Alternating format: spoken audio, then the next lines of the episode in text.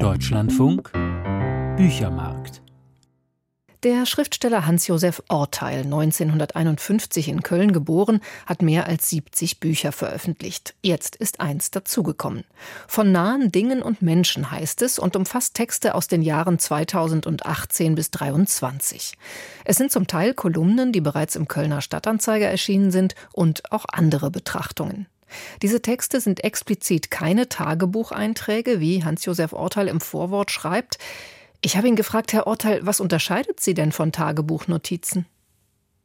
Ja, man kann vielleicht darauf zurückkommen, wann sie entstanden sind. Also sie sind alle, wie gesagt, von 2018 bis 2023 entstanden und immer früh morgens, also immer eigentlich direkt nach dem Aufstehen. Ich habe nichts anderes erstmal gemacht, als mich hingesetzt und etwas aufgegriffen, was dann in den letzten Tagen oder dem Tag zuvor mir in irgendeiner Form begegnet war. Also es kann ein Bild sein, eine Musik sein, es kann ein anderer Mensch sein, eine Begegnung. Und diese kleinen Aufzeichnungen fand ich eben keine Tagebuchaufzeichnungen, weil sie jetzt nicht nach innen gingen und innerlich verarbeiteten, was da mit mir geschehen war, sondern weil sie eigentlich das Ereignis schon reflektierten, also genauer nach außen wendeten und fragten, da ist was passiert, da hat mich etwas fasziniert und was kann ich daraus folgern? Das sind eigentlich also kleine Betrachtungen, eher als Tagebücher, die ja immer so häufig so im Seelischen landen und dann so ins Ungefähre trudeln. Es sind ganz unterschiedliche Betrachtungen. Ich nenne vielleicht mal ein paar Beispiele. Auf derselben Seite stehen da Gedanken über die Überreste der Nachkriegsfriedensarchitektur und dann wieder Betrachtungen zum Rasenmähen mit Benzinmotor. Es gibt Texte über Kunst, über ihre Pinguinpatenschaft, über Kölsch linguistisch betrachtet, über Bundeskanzler Scholz, über politische Kompromisse und so weiter. Wie ist denn diese Mischung entstanden? Nur rein aufgrund der nahen Dinge und Menschen, die zu Ihnen kamen, oder haben Sie da doch auch ein bisschen die Dramaturgie gesteuert?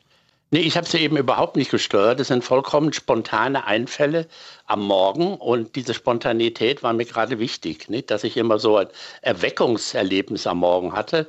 Da ist etwas Kleines, das du jetzt bearbeitest und damit startest du jetzt in den Tag. Nicht? Das räumt auch ein wenig dann immer gleich den Kopf auf. Ist ja fast wie eine schriftstellerische, gymnastische Übung, um so zu sich zu kommen und nicht in irgendeinem längeren Text zu versanden, sondern in einem kurzen Text, den man dann auch übersieht. Ist ja nicht länger als ein, zwei oder maximal drei Seiten. Und in denen halte ich mich dann auf und mache das, was ich so kleine Philosophien der Nähe nannte. Also all diese Dinge, über die ich schreibe, haben schon einen sehr nahen Bezug zu mir, aber ich weiß nicht warum. Und dieses Warum erkunde ich dann eben durch die Reflexionen, die diese Texte ausmachen. Die Zeit, in der Sie die vorliegenden Texte geschrieben haben, die war ja für alle Welt turbulent. Corona-Pandemie, Ukraine-Krieg, um nur die dramatischsten Ereignisse zu nennen. Hatten Sie mit diesen Texten auch im Sinn, irgendwie diese großen, vieles verändernden Themen zu reflektieren? Das war natürlich genau der Zeitraum, in dem das alles geschah. Aber ich habe es eben versucht, aus dem Kleinen heraus zu reflektieren. Also, was haben meine Freunde dazu gesagt? Wie haben sie sich verändert? Welche Gespräche haben wir geführt? Was ist jetzt in diesen Freundeskreisen, die mir sehr wichtig waren, passiert?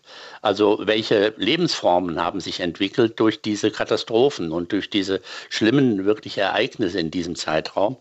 Das sind dann kleine Erzählungen und nicht jetzt so in die Welt geblasene große Erörterungen über den Sinn von diesem oder jenem.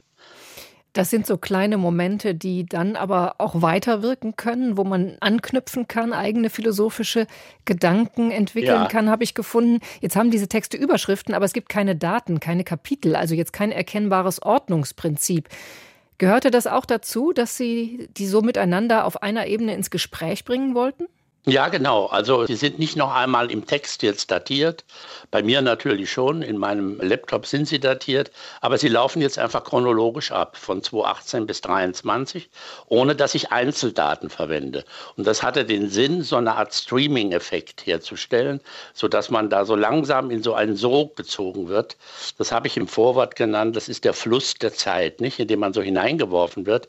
Und jetzt schwimmt man da so immer mit und immer leuchtet ein neues kleines Signal Signal aus diesen Gewässern auf und blinkt und man schaut hin, was ist da, was ist das und so weiter. Nicht? Also deswegen war es ganz wichtig, jetzt nicht so Daten und Uhrzeiten, sondern dem Leser das jetzt zu überlassen, diese Zeit wie so in einem großen Traum fast noch einmal zu erleben und sie selbst mit seinen eigenen Erlebnissen zu verbinden und dann auch von innen her zu datieren.